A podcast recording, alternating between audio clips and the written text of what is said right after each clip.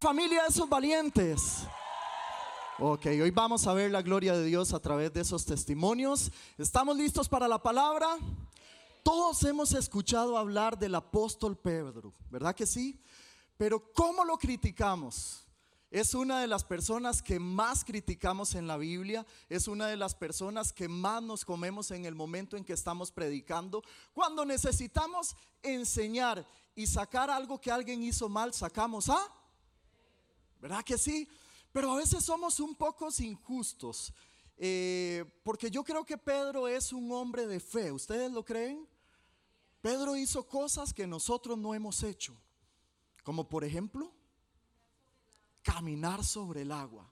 ¿Cuántos de ustedes han caminado sobre el agua? ¿Alguien ha caminado sobre el agua aquí en este lugar? ¿Alguien ha tratado? No lo vamos a tachar de loco, no importa. ¿Alguien ha intentado en una piscina caminar sobre el agua? Qué mal que hablamos sobre Pedro. Cortó orejas, traicionó, negó, decimos que se hundió y hablamos muy mal de él. Pero hoy yo quiero que veamos un poco acerca de esa vida, porque sabe una cosa que me impacta es que él en una ocasión se montó en una barca y a las 3 de la mañana aproximadamente logró caminar sobre el agua se baja de la barca y él podía decir que en su currículum es de las únicas dos personas en el planeta Tierra en toda la historia que han podido caminar sobre el agua. Yo me imagino a Pedro después de ese acontecimiento que iba en la barca sentado, iba como en shock, ¿verdad? Porque a veces no lo imaginamos que él iba regañado, no lo imaginamos que iba que iba mal, que iba, uy, Jesús me regañó, pero yo me lo imagino que iba en la barca sentado con una cara de tonto, de esas, ¿verdad? De shock. Imagínese que es caminar sobre el agua. Y ahí estaba Pedro. Y cuando se baja, yo me imagino que Pedro baja de la barca como diciendo, un momentito, un momentito, un momentito. Yo quiero que bajen primero todos los demás 11 discípulos y vamos a bajar de últimos las únicas dos personas que hemos logrado caminar sobre el agua. Aplausos. Yo me lo imagino así. Porque qué impresión debe ser caminar sobre el agua. ¿Qué se siente caminar sobre el agua? ¿Qué se siente poner sus pies y sentirse tan frágil, tan frágil que usted puede dar un paso, otro paso y otro paso y otro paso y otro paso? Pero curiosamente en esa historia nos quedamos siempre en la parte donde Él se hundió. Que a veces somos malos para leer la Biblia, ¿verdad? Porque buscamos aquellas palabras de todas las cosas que no tenemos que hacer para no repetirlas, pero obviamos aquellas palabras que son las que sí podíamos llegar a hacer. Entonces yo quiero que usted me acompañe por favor a Mateo capítulo 14 versículo 28 y vamos a ver solamente ese pasaje. Ya todos conocemos la historia, pero yo quiero que nos centremos hoy en el versículo 28 al 30 y dice, entonces Pedro lo llamó, Señor, si realmente eres tú, ordéname que vaya hacia ti caminando sobre el agua. Y Jesús le dice, sí. Ven, estoy leyendo la nueva traducción viviente. Dijo Jesús. Entonces Pedro se bajó por el costado de la barca y caminó sobre el agua hacia Jesús. Pero cuando vio el fuerte viento y las olas, se aterrorizó y comenzó a hundirse. Sálvame, Señor, gritó. A veces nosotros nos quedamos y preferimos el versículo 30 porque es la parte donde Pedro falló, porque es la parte donde se hundió, porque es la parte donde lo regañaron supuestamente. Pero obviamos el versículo 29 cuando Jesús le dice, si ven, y él logra caminar sobre las aguas. Qué terrible es cuando nos ponemos matones delante de Dios y le decimos, Señor, si usted me dice que yo lo haga, yo lo voy a hacer. Y el Señor te dice, sí, ven. Y ahí tenés que dar el primer paso, porque yo creo que Pedro tenía miedo en ese momento. ¿Cuántos lo creen? ¿O usted cree que él iba sin miedo? Yo creo que Pedro iba con miedo, pero definitivamente él tomó la decisión de dar ese paso. Pero la pregunta aquí es, ¿cómo ves a Pedro? ¿Qué ves en esta historia? ¿Ves un fracaso o ves un éxito? ¿Ves el versículo 29 o ves el 30? ¿Qué ves en esas dos imágenes? ¿Con cuál de esas dos imágenes te sentís más cómodo? ¿Con cuál de esas dos imágenes crees que ese acontecimiento fue un éxito o fue un fracaso para Pedro? ¿O los dos? ¿Cuántos dicen que fue un éxito? ¿Cuántos dicen que fue un fracaso? Levante la mano sin miedo. Ok. ¿Cuántos dicen que fueron los dos? Porque si lo vemos desde el punto de vista de Pedro, podríamos llegar a decir, nadie ha caminado sobre las aguas, fue un éxito para mí. Pero si lo vemos desde el punto de vista de los discípulos que iban en la barca del mismo Jesús, tal vez Jesús esperaba más de él. Entonces, ¿sabe? No hay éxito que no lleve un fracaso. Muchas personas han llegado a alcanzar el éxito a través de un fracaso. ¿Con cuál de esas dos imágenes te sentís más cómodo? A mí en lo personal me parece que fue un éxito. Un éxito. ¿Por qué? Porque Pedro logró caminar sobre el agua, con miedo o sin miedo. Venció el temor al fracaso. El temor al fracaso es una de las cosas más terribles, es uno de los temores más grandes del ser humano. A veces nos detenemos, no hacemos cosas. Dios nos dice, estás hecho para esto. Y el temor a fracasar no nos permite dar ese paso que dio Pedro sobre las aguas. El temor al fracaso puede venir por dos razones. Número uno, porque a veces tomamos el fracaso de manera muy personal. Y decimos, si yo fracaso, que bañazo, que pereza, soy un fracasado. Pero sabe, no es así. Si usted fracasa, eso no lo hace un fracasado. Porque el fracaso es un suceso y no es una persona. ¿Puede repetir eso? El fracaso es un suceso, pero no es una persona. La Biblia dice que nosotros somos más que vencedores, pero fracasamos de vez en cuando. Cometemos errores. A veces no le atinamos, a veces no lo logramos porque somos humanos. Pero dice la Biblia que ahí estaba Pedro y logró dar ese paso. Yo me imagino a los demás discípulos ahí. Y una cosa que me llama la atención es lo siguiente, ¿sabe? La Biblia no dice en ningún lugar que Pedro se hundió. Búsquelo en su Biblia ahí. La Biblia no dice en ningún lugar que esa imagen que estaba ahí sucedió. La Biblia dice que él empezó a hundirse, pero que no se hundió. Y yo me imagino que si Pedro tendría que defenderse, diría, ¿quién que está empezando a caminar?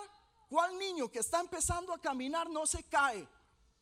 ¿Cuál persona que quiere andar en bicicleta no se cae? ¿Cuál persona que se pone unos patines no se cae? ¿Cuál persona que camina sobre el agua por primera vez no se hunde un poquillo? Pero a veces somos muy duros con él. A veces somos muy duros con Pedro. ¿Sabe? Hay que reconocerle a Pedro que tuvo fe. ¿Qué hubiera hecho usted si, si Jesús le dice, ven, y están las olas, y, y, tiene que bajarse por un costado de la barca, poner el primer pie y está él frente a usted y usted lo vuelve a ver y usted empieza a caminar sobre él. Me llama mucho la atención, ¿sabe por qué? Porque Después de que él caminó, si usted hubiera sido uno de los once discípulos que estaban ahí, después de verlo caminar, usted no se hubiera animado. No le hubiera dicho, bueno Jesús, por favor, por favor, yo sé que tenemos que llegar al otro lado rápido, pero déjeme a mí un poquito. Yo también quiero intentarlo, yo quiero caminar. ¿Por qué los otros discípulos no le dijeron a Jesús, Jesús, deme la oportunidad de ser la tercera persona en el planeta Tierra que caminó sobre el agua. Porque ellos lo vieron como un fracaso. Porque ellos vieron que Pedro fracasó supuestamente. Seguro todos iban en la barca enjachándolo ahí, viéndolo raro. Ay, Pedrito, otra vez, otra vez. Pedro lo hizo aún con miedo. ¿Cuántas veces Dios nos dice que hagamos las cosas aún con temor, pero no las hacemos? ¿Sabe? Hay fracasos que parecen ser un fracaso, pero que no lo son. Hay cosas que parecen ser un fracaso, pero que definitivamente no lo son, porque hubo fe. ¿Y sabe qué dice la palabra acerca de la fe? que la fe agrada a Dios. Si usted en algún momento de su vida ha tenido que fracasar por fe, que usted dice, cometí un error, no lo hice bien, desatiné, me equivoqué, pero lo hiciste con fe, ya tiene una recompensa. Tal vez desagradaste a todo mundo, tal vez te equivocaste, tal vez tengas que aprender una lección, pero tuviste fe y eso agrada a Dios. Un aplauso para todos aquellos que se han equivocado por fe. Un aplauso para todos aquellos que se han animado a dar un paso en falso tal vez. Hay fracasos que no son fracasos, que parecen pero no lo son. El segundo punto es, porque sabe, he titulado a esta prédica, la filosofía de Jesús con respecto al fracaso de Pedro. Y el segundo punto es, hay fracasos, hay fracasos. Vamos a fracasar en algún momento. Vas a fracasar. Yo sé que es raro que digamos eso en una iglesia, ¿verdad que sí? Se siente raro, pero, ¿sabe? Yo necesito ser honesto. Vas a fracasar. No sos tan bueno en todo. En algo tenés que ser malo, en algo vas a tener que fracasar. O sos como el profesor Girafales que decía, yo solo una vez me equivoqué. Y fue cuando pensé que me había equivocado, decía el profesor Girafales, ¿se acuerdan? No hay nadie tan perfecto que no se haya equivocado. No hay nadie tan perfecto. O si levante la mano si hay alguien que nunca, nunca haya fracasado en algo. ¿Sabe? Todos en algún momento vamos a fracasar. Santiago capítulo 3 versículo 2 dice, todos fallamos mucho. Todos fallamos mucho. Todos vamos a tener que fracasar en algún momento. Pero un fracaso es solamente un ingrediente más en la receta del éxito. No nos gusta ver los fracasos, no nos gusta, nos, nos, nos ponemos mal con los fracasos, pero sabe que un buen fracaso es lo mejor que a veces le puede pasar, porque nosotros aprendemos más de los fracasos que de los éxitos. ¿Cuántos han aprendido de un fracaso? ¡Uh! ¿Qué has aprendido del fracaso? A no hacerlo igual. ¿Sabe? Yo eh, vi, leí algunas frases de personas que han tenido éxito en la vida y me encontré algo muy curioso. ¿Cuántos conocen a Michael Jordan?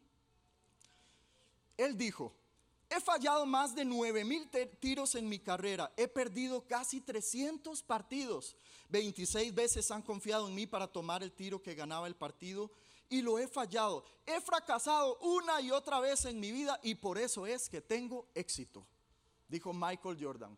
Ah, pero a todos nos encanta ver a Michael Jordan cuando ganaba los partidos, ¿verdad?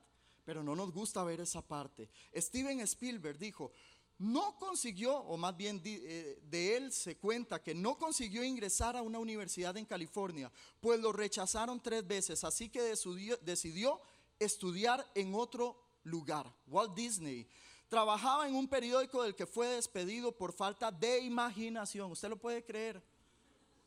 Falta de imaginación. Y lo despidieron tres veces por falta de imaginación. ¿Sabe? El fracaso no es tan malo, el fracaso nos hace crecer, el fracaso nos puede llevar al éxito, el fracaso no es algo tan malo, tan malo, tan malo, pero a veces necesitamos arriesgarnos. Un día de estos, eh, bueno, y los que tienen hijos se van a identificar conmigo. Porque yo estoy seguro que sus hijos en algún momento se le han tirado agarrándolo a usted desprevenido, ¿verdad que sí? ¿A cuántos les ha pasado eso? Entra usted a la casa, abre la puerta y de repente le salta a alguien y usted estaba desprevenido y apenas lo agarró. ¿Qué hubiera pasado si no lo hubiera agarrado? A mí me pasó eso con mi hija Fabiana. Eh, varias veces me ha pasado, me ha pasado en una piscina, me ha pasado en la casa, me ha pasado a veces cuando, cuando quiere sorprenderme y ella viene nada más y tiene la maña de subirse a un sillón o subirse en algún lugar. Y nada más yo escucho el grito donde dice, papi. Y ahí va. Y si yo no vuelvo a ver rápido y la agarro rápido, ella se cae y bueno, ¿verdad? Y un día yo le pregunté, mi amor, pero ¿por qué hizo eso? Y se me quedó viendo así nada más como diciendo, papi, pero qué pregunta más tonta está diciendo. Yo sé que usted me va a agarrar, me dijo. Yo sé que usted me va a agarrar. ¿Sabe? Esa es la clave que nosotros tenemos que tener. La clave que tenemos que tener es que sabemos que Dios, cuando damos ese paso, Él está listo para agarrarte, Él está listo y no te va a soltar en ningún momento de tu vida, porque Él es tu Dios que te ama, porque Él te ve como tu hijo. ¿Será que a veces tenemos que ser más osados? ¿Será que a veces tenemos que ser todavía más arriesgados y tirarnos en los brazos de papá? Fracasos de Pedro, ¿sabe? Pedro tuvo un fracaso laboral también. ¿Se acuerdan de aquella escena donde él estaba pescando y no pudo pescar nada en esa noche? Toda la noche intentando, dice la Biblia. Toda la noche intentando y cuando Jesús lo encuentra está lavando las redes, o sea, se había dado por vencido. ¿Y qué es lo que sucede? Jesús viene, lo toma, lo lleva a la barca, predica un ratito en la barca de Pedro y después le dice, vamos a aguas más profundas. Y le dice, vuelva a intentarlo. Y en ese momento ocurre el milagro de la pesca milagrosa. ¿Sabe? Hay milagros que necesitan un buen fracaso para que sucedan. Hay milagros que necesitan un buen fracaso para que sucedan. ¿Sabe? Yo creo que todos hemos fracasado en algún momento, pero una de las cosas que más me impacta es cómo Dios nos prepara porque tal vez vamos a tener el fracaso más grande de nuestra vida. Si me puede acompañar alguien al, al piano, por favor. Pedro creyó en esa primera ocasión que había fracasado. En esa segunda ocasión fracasó, tuvo un fracaso laboral. Pero sabes, si tuviéramos que sentar a Pedro aquí en este momento, él nos diría, ¿saben qué aprendí de mi fracaso? Aprendí que Dios me estaba preparando para el fracaso más grande de toda mi vida, el fracaso aquel donde yo traicioné a quienes me amaban, el fracaso aquel que me dejó devastado, el fracaso aquel que me dejó mal, que me dejó en el suelo, que me hizo perder mis sueños, que me hizo perder todo. Imagínese la escena. Una vez más, Dios se encarga después de aquel fracaso de Pedro, después de haberlo negado, de encontrarse con Él. Y dice la Biblia que Pedro dice, voy a ir a pescar. Ya lo había traicionado, él había perdido su identidad, ya había vuelto a lo que hacía anteriormente. Y él está en esa barca con sus amigos y una vez más se encuentran a alguien frente a él, como en aquella primera ocasión que estaba frente a él, que le dijo, ven y ve. Y Jesús se encarga de poner ahí todos los detalles de cada uno de sus fracasos. Había agua, había una barca, había redes y había un hombre con misericordia parado frente a él.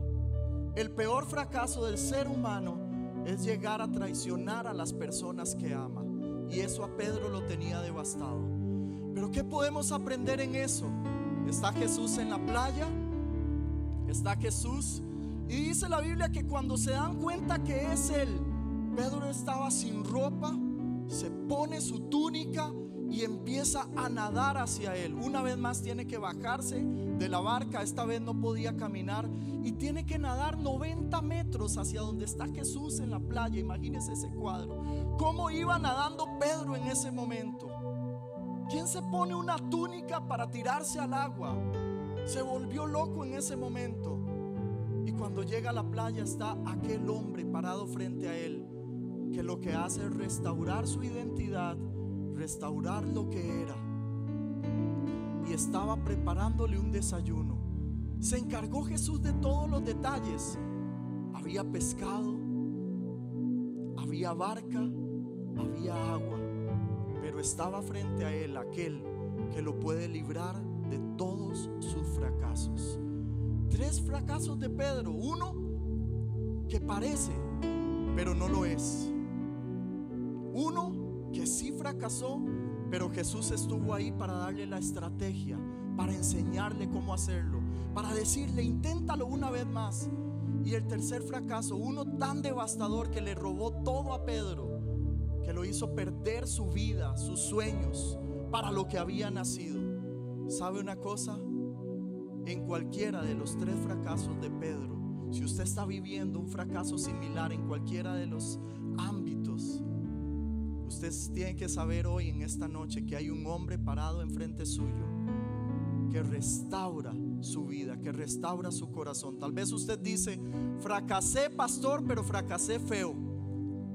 Fallé, pero fallé feo. Perdí mi familia, traicioné a quien amaba. Lo intenté con un negocio, no lo logré. Hay cosas también que la gente me dice que fracasé, pero yo no lo veo así. ¿Sabe una cosa? Dios sabe cómo arreglárselas en medio de tu fracaso para devolverte tu identidad, para enseñarte y para enseñarle a los demás que no eres un fracaso, que eres más que vencedor en Cristo Jesús. Si usted está viviendo un fracaso hoy, si ha fracasado o probablemente en algún momento vayas a fracasar, nunca se le olvide esta imagen. Un hombre enfrente tuyo que te dice, ven, confía en mí, ven, yo estoy contigo, ven, yo te amo, ven, tú eres mío. Hoy tal vez en esta noche tengamos que soltar esos fracasos. Hoy tal vez en esta noche tengamos que decirle a Dios, restaura mi vida porque yo perdí mi norte. Hoy tal vez en esta noche tengamos que decirlo, Señor, una vez más, déjame intentarlo, una vez más, vuélveme a llamar. Quiero pedirle por favor que cierre sus ojos, incline su rostro. Y yo quiero hacer un llamado en esta noche para todas aquellas personas que dicen, yo quiero vivir con ese maestro. Yo quiero aprender de mis fracasos. Yo quiero hoy darle la oportunidad a Jesús que restaure mi vida, que restaure mi corazón. Simplemente vamos a hacer una oración donde aceptamos a Jesús como nuestro Señor y Salvador. Si usted necesita hoy aceptar a Jesús, valientemente levante su mano. Valientemente levante su mano. No lo piense dos veces porque hoy aquí está el Dios. No la baje por favor hasta que llegue alguno de nuestros servidores. Dios te bendiga. Dios te bendiga. Dios te bendiga. Personas que en este momento han perdido tanto su identidad. Dios te bendiga. Que dicen, yo soy un fracaso. Hoy Dios te dice, no eres un fracaso.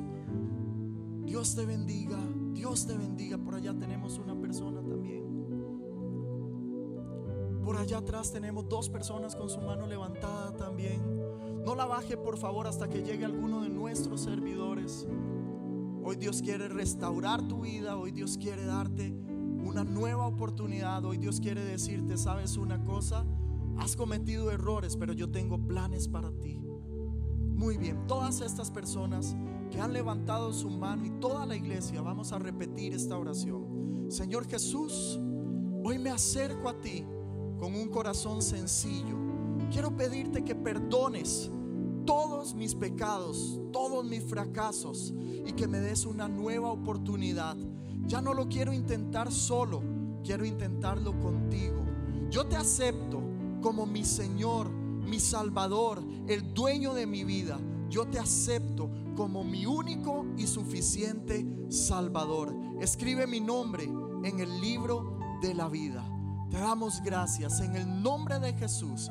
Amén y amén. Le damos un fuerte aplauso a todas estas personas que hoy han tomado la decisión de caminar con